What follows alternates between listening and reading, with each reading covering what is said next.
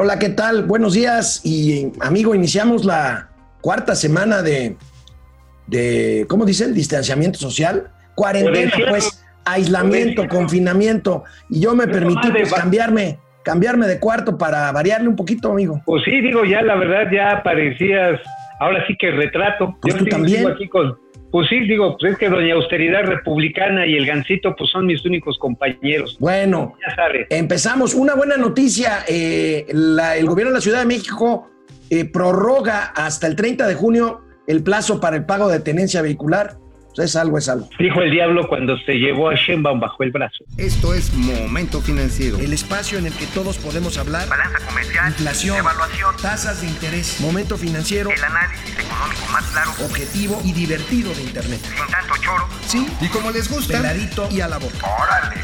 ¡Vamos, réjete bien! Momento Financiero.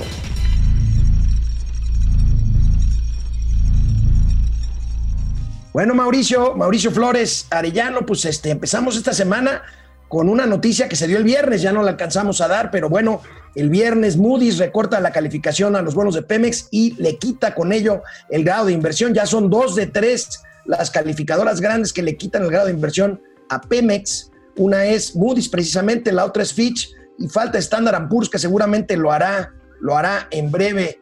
En breve, hoy los periódicos pues destacan los problemas de Pemex el tema del precio del petróleo y sus bonos que pues ya caen en la categoría de bonos basura. Pues aquí la pregunta va a ser, pues no que le habíamos dado una lección al mundo mundial con esta gran aplomo que la secretaria Rocío se presentó ante los jeques petroleros, ante el OPEP. Ya ves que los amigos de la red AMLO, toda la, la banda de seguidores del presidente, rudísimos, ¿eh? Hemos conquistado el mundo y pues este, ahora con qué vamos a salir, ¿eh? Ve, crudo, en el menor precio de dos décadas. Estamos hablando de que la mezcla mexicana de exportación, amigo, pues está bajo de los 15 dólares. Yo no le veo que vaya a subir más allá. Es más, hay más probabilidades de que se derrumbe. ¿Por qué, crees que está haciendo Arabia Saudita frente a México? Pues está ofreciendo petróleo más barato a nuestros clientes. Así es, está sacando la de árabe. Sí, el precio, el precio árabe lo está sacando lo está sacando, pero así con descuentos, descuentos de 7 dólares por litro, por barril, perdón. Y eso obviamente está despellejando toditas la producción en América del Norte. Amigo, amigo, desde la reunión está en la OPEP y OPEP Plus, en la que la secretaria Nale presumió que le aplaudían a ella, y pues no le aplaudían a ella. No, ¿Qué no era ya? Eh, no, no era. El precio desde esa, no, no, no, no, no. Celebraron que terminó la negociación de, tres días, hombre. Pero bueno, el caso es que desde esa reunión que se supone que era para repuntar los precios, el precio del petróleo se ha caído 25% en el mercado. ¿Cómo le afecta eso a las, a las finanzas de México, amigo? Bueno, de entrada los ingresos petroleros van para abajo. Lo que sí tenemos es que es un precio, un precio de gasolinas bastante bajo. Sin embargo, no es porque el presidente lo haya ordenado, como también lo han vendido. No, se trata porque los precios siguen cayendo. Incluso hoy en el Reforma hacen una, una mención de situaciones que se están dando en el estado de Texas, donde, por ejemplo, ya se está pagando para que se lleven el petróleo. Están pagando 19 centavos de dólar por cada galón para que se lo lleven. ¿Por qué? Porque la competencia que está haciendo Arabia está siendo radicalmente fuerte, está ofreciendo grandes descuentos y un petróleo que es de alta calidad. En el caso mexicano, directamente lo que nos va a impactar es una menor captación de recursos. La cobertura no es la varita de Harry Potter que algunos se han imaginado. Tiene un piso de 37 dólares, punto de ahí abajo ya no nos cubre y nada más abarca el 14% de la producción por un periodo determinado. Así que como decía Octavio Romero, pues este, en el mejor de los casos México va a tener una cobertura de algo así como 7.200 millones de dólares, nada más.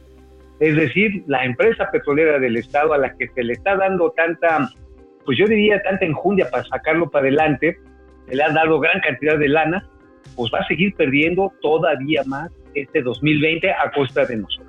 Octavio Romero, el director general de Pemex, amigo. Y bueno, pues esto de Pemex se suma a toda la parte de la crisis propiamente ocasionada por el paro económico este, derivado del coronavirus. Y bueno, hoy la Coparmex la Coparmex, la Confederación Patronal de la República Mexicana, publica en todos los periódicos un desplegado, un desplegado extraño porque la Confederación Patronal, los patrones piden unidad a los trabajadores, a los empleados, ¿para qué? Para tratar de convencer al presidente de que las empresas no son malas y de que y de que precisamente el presidente acepte hacer apoyos eh, que no tienen otro fin que el mantener, por ejemplo, por lo menos en, en parte, el sueldo de los empleados de las empresas que están cerradas.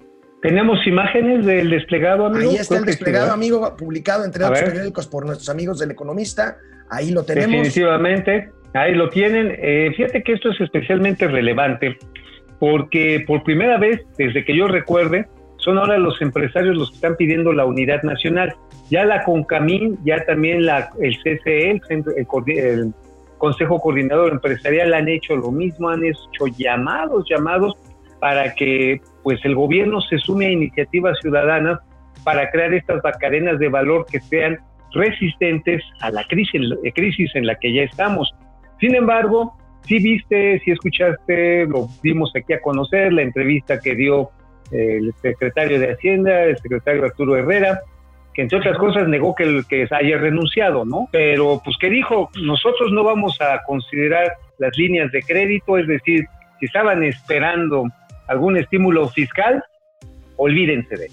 No lo va a ver. Así pues no, y este, y el presidente, regresando del corte, vamos a ver lo que dijo el presidente. Él insiste en su programa de créditos para las pequeñas empresas, pero bueno, si te parece, vamos pasando lista. Empezamos con YouTube. Eso, eso. Empezamos con nuestros amigos conectados en YouTube. Este, Cadita Cortés, buenos días. Me gusta mucho su programa. Gracias, Cadita. Juan Soto, saludotes. Ari Loe, buenos, buen día para todos. ¿Qué tal? ¿Cómo están? Gerardo Palma, excelente programa, muchas gracias. Alberto López, ¿podrían hacer un programa para mostrar la diferencia de apoyo de 1.200 para los que ganan menos de 75 mil anual contra el programa clientelar que según AMLO se lo copiaron? Sería bueno hacer algo así. Pues sí, sería bueno para hacer las comparaciones salariales porque pues ahora lo que están ofreciendo son pues son apoyos directos, 3.200 pesos. Híjoles, no creo que vaya a alcanzar. No, ¿eh? no, no. Enrique Herdes, excelente inicio de semana, muchas gracias, felicidades por el programa. Gracias por el lado de Facebook, Ferrangel. Luis Aguilar Equigua, Depredador Mercenario, ¿cómo estás, Saludos. Depredador? Eh, ¿Cómo comenzando la semana en encierro, confinación. Bueno, Vamos a una pausa, regresamos, Canal 76 de Easy de lunes a viernes, 4 de la tarde y en Spotify, Momento Financiero. Regresamos. Bueno, y con todo el desplegado y lo que dices tú, amigo, de pues esta, eh, pues no sé llamarle necedad, yo creo que sí, de no abrir No, ¿cómo? horizontes a, a- a programas de apoyo para empresas y no nada más para personas. Este, el presidente de la República insiste hoy en su programa de créditos a pequeñas y medianas empresas, lo volvió a, mencionar en la mañanera y dice que Ah. esta semana van los primeros. A ver, viene, viene, viene.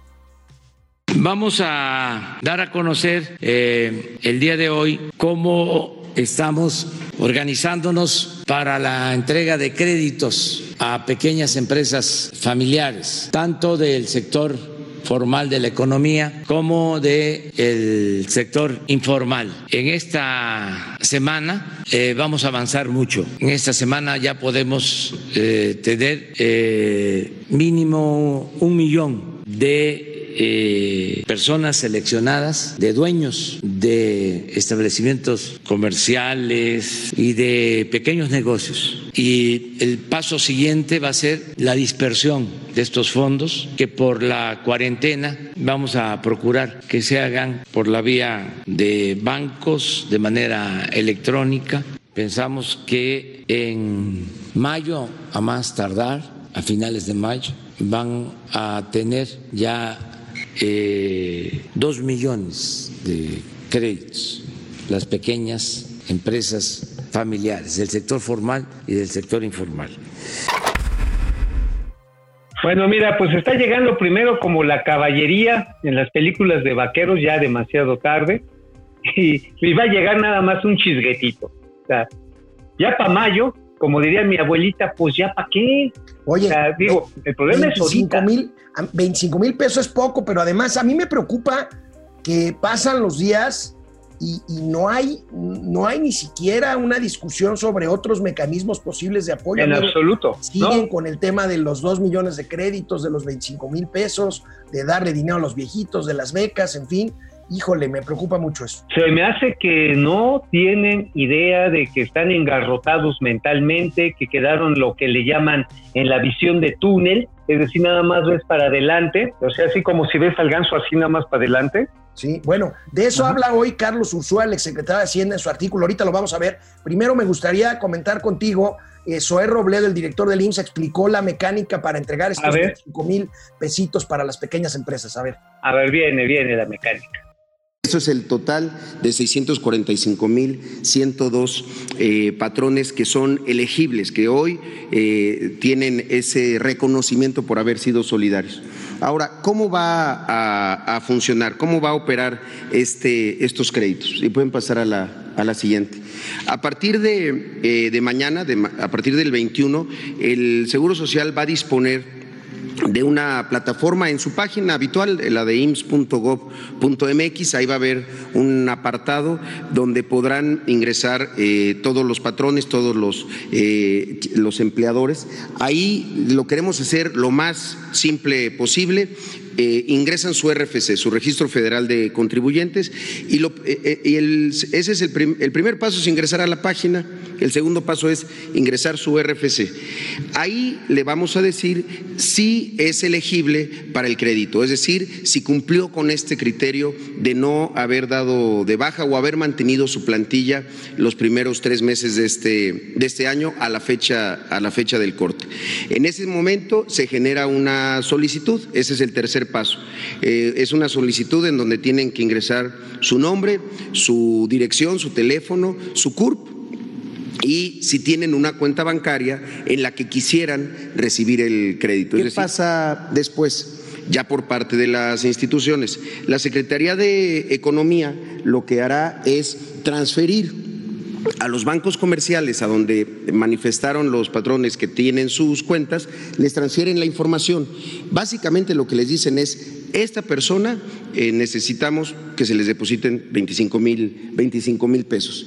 En ese sentido, los bancos lo que van a hacer es crear cuentas digitales cuentas digitales eh, a cada acreditado para hacer la transferencia de estos, de estos recursos.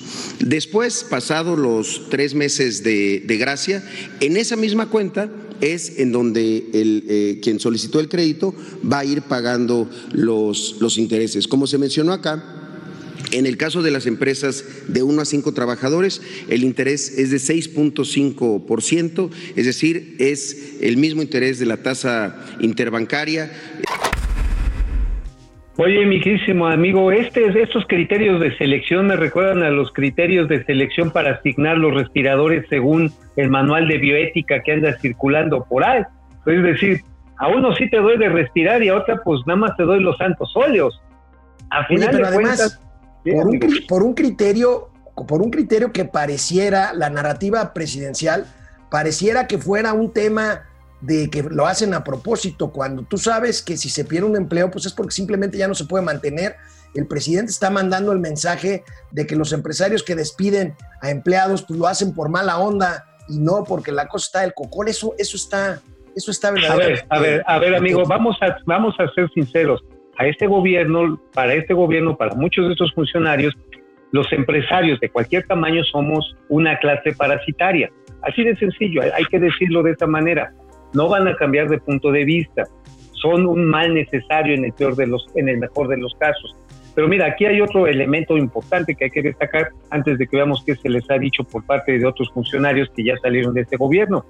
A ver, amigo, 25 mil pesos, en el mejor de los casos te da para pagar la renta de un mes, de un mes en un local comercial de una plaza mediana de medio cachete en la Ciudad de México.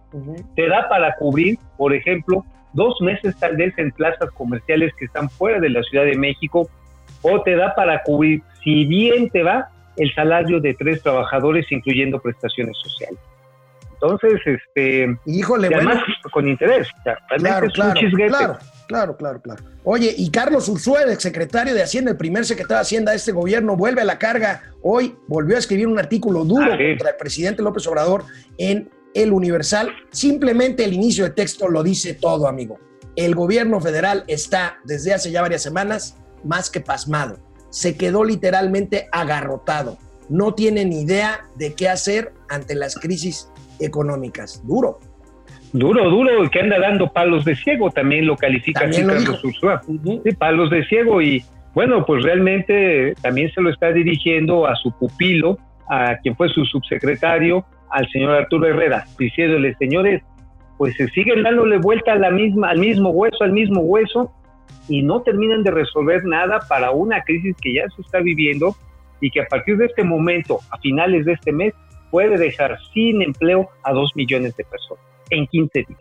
Tú le doblas la apuesta a quien dice que un millón de empleos, dices que dos, pero bueno, ¿está bien? Bueno, tú me la Bueno, ¿no doblas siempre, siempre. Bueno, regresamos después de una pausa a Momento Financiero, Economía, Negocio y Finanzas para que todo el mundo las entendamos. Bueno, amigo, y este, cuidado con el lavado de dinero durante la cuarentena. Ayer Aguas. conseguiste, conseguiste tú un documento, me mandaste anoche un documento que conseguiste de la Comisión Nacional Bancaria y de Valores, en donde advierte que esta temporada de pandemia, en donde se hacen más transacciones electrónicas, pues se constituye, se constituye un riesgo para que aumenten o se desarrollen pues actividades ilícitas relacionadas con lavado de dinero y financiamiento al terrorismo. A ver, platícanos de qué se trata. Así básicamente es una circular que saca la, la Secretaría de Hacienda a través de la Comisión Nacional Bancaria y de Valores, también se la manda la de Seguros y Fianzas. La idea es que todo el sector financiero va a ser objeto de especial eh, revisión por parte de la Unidad de Investigación Financiera de la UIF, de tal manera de que evite que en estos momentos en que mucho dinero se tiene que movilizar a través de los medios electrónicos, se filtre dinero de negocios este, ilícitos, de corrupción o que venga para financiar el terrorismo. Digo, yo no sé qué terrorismo sería en el caso mexicano, tal vez el de los grupos, de los carteles, podamos ya alguno de esos tipos de ataques hacer, lo que ahora ya nos están agarrando a, a balazos los carteles, amigo. Se están agarrando a despensazos, están compitiendo por los territorios sociales, regalando despensas. Y todas esas compras, obviamente, tienen que pasar por un filtro financiero para, porque van bien armaditas, ¿eh? No es cualquier cosa. Y no compran poquitas cosas. Ahora, otro punto de investigación que está haciendo la UIF, y esta aquí hay que tenerla muy en claro, se está haciendo a través de la compra-venta de insumos médicos. ¿eh? Eso es bien importante, porque ahorita mucha gente anda coyoteando, anda moviendo estas cosas y se presta precisamente para hacer este lavado de dinero en depósitos en cuentas del exterior. Bueno, pues ojalá y esta circular sirva para que se pongan las pilas y pues este, las instituciones financieras por donde eventualmente pasará el dinero, pues se pongan precisamente atentas a evitar que esto, que esto suceda. Amigo, también una nota que tú traes, una nota, híjole, pues parece increíble. Eh, Piratas en aguas mexicanas, en pleno siglo XXI, Estados Unidos alerta con que han robado ya, han saqueado ya varios, varias embarcaciones de diversas banderas internacionales en aguas, en aguas territoriales de nuestro país, de México. Sí, amigo, la verdad está en que la Autoridad Marítima de los Estados Unidos, creo que sí tenemos por ahí imagen, Sí, ahí eh, está. dio a conocer, un, ahí está, un boletín, dio a conocer un boletín en el cual advierte a sus flotas aguas porque ahora sí, allá abajo roban. Literalmente, eso es lo que está diciéndose, frente a, a lo que son Ciudad del Carmen, frente a Dos Bocas, a no más de 100 millas de distancia de la costa se están dando ese tipo de asaltos. Van cuatro incidentes, cuatro incidentes en menos de seis meses. El modus operandi llega en lanchas rápidas, se suben a, las, a, las, a las naves, amedrentan a la tripulación, los golpean, han herido algunos de bala y se llevan todas las cosas de valor que puedan. Ya van cuatro y es más, amigo. Espero que no se haya podido confirmar esto, pero me estaban anoche informando y eso hay que esperar a que se notifique que se habían subido a una plataforma de Pemex ahí en la sonda de Campeche. Entonces, ¿También a robar? a robar también. Ya lo habían hecho el año antepasado, pero otra vez porque la Marina, pues la CEMAR, la Secretaría de la Marina, está hoy haciendo sus operaciones desde lo que se llama desde puerto, no está haciendo patrullaje. Entonces esto está descubriendo las líneas de suministro comerciales, lo cual, amigo, le puede pegar a la industria petrolera, ¿eh? más de lo que ya está golpeada. Más, imagínate. Oye, si son cuatro eventos de piratería enfrente de dos bocas, entonces ya son seis bocas. Seis, Seis bocas, bocas. que alimentar. Pero mira que son dragonas, ¿eh? La verdad. Además, Este, a ver, vamos a ver quién más está por aquí. ¿Quién más? A ver, ¿quién como nos saluda? siempre. Jorge. Este, Jorge Sandoval, ¿por qué se cayó el precio del petróleo si se hicieron recortes? Porque la Pues porque- demanda sigue deprimida. muy deprimida, se espera que caiga 30%, Jorge, 30% este año, debido a que, por ejemplo, los vuelos comerciales se han detenido 76%, la movilización, es más, ahí te va el dato, exclusiva interplatanaria intergaláctica, ¿saben cuánto cayó el consumo de gasolinas en México en la última semana? ¿Cuánto? 70%. 70%. Sí, sí. 70%. Pues, Que además, que además Semana de Pascua y Semana Santa son las dos semanas en el año con mayor consumo tradicionalmente de combustibles, tanto turbocina como gasolina y diésel. Sí, por las vacaciones. Sí. el diésel nada más ha caído, nada más ha caído 30%, y esto no ha- nada más porque siguen las actividades de distribución de alimentos y las actividades agropecuarias. Pero de ahí en fuera hay un derrumbe del consumo y eso está haciendo que pues el petróleo valga menos. Bueno, bueno, amigo, pues a ver a quién, quién más está por ¿Quién aquí. Patricia Canseco. Patricia. Eh, gracias por seguir trabajando, nos ayudan a mantener una normalidad, entre comillas. Muchas gracias, Patricia. Aquí Hacemos estamos. lo que se pueda. Ann Mendoza desde Puebla, Alberto Cañongo. Ya es hora de que México deje de, de depender del petróleo e invertir en otras fuentes de energía. No puedo estar más de acuerdo contigo, Alberto. Totalmente, totalmente. Fernando A. González, por aquí andamos. Gracias, Fer. Paulo Sergio Andrade de Cabrera. Andrade Cabrera, ¿cuáles son los apoyos? ¿Cuáles serán los apoyos para los empleados que fueron despedidos? Pues mira, ahorita por el momento, para los despedidos, tú nada más es como los maderos de San Juan, piden pan, no les dan.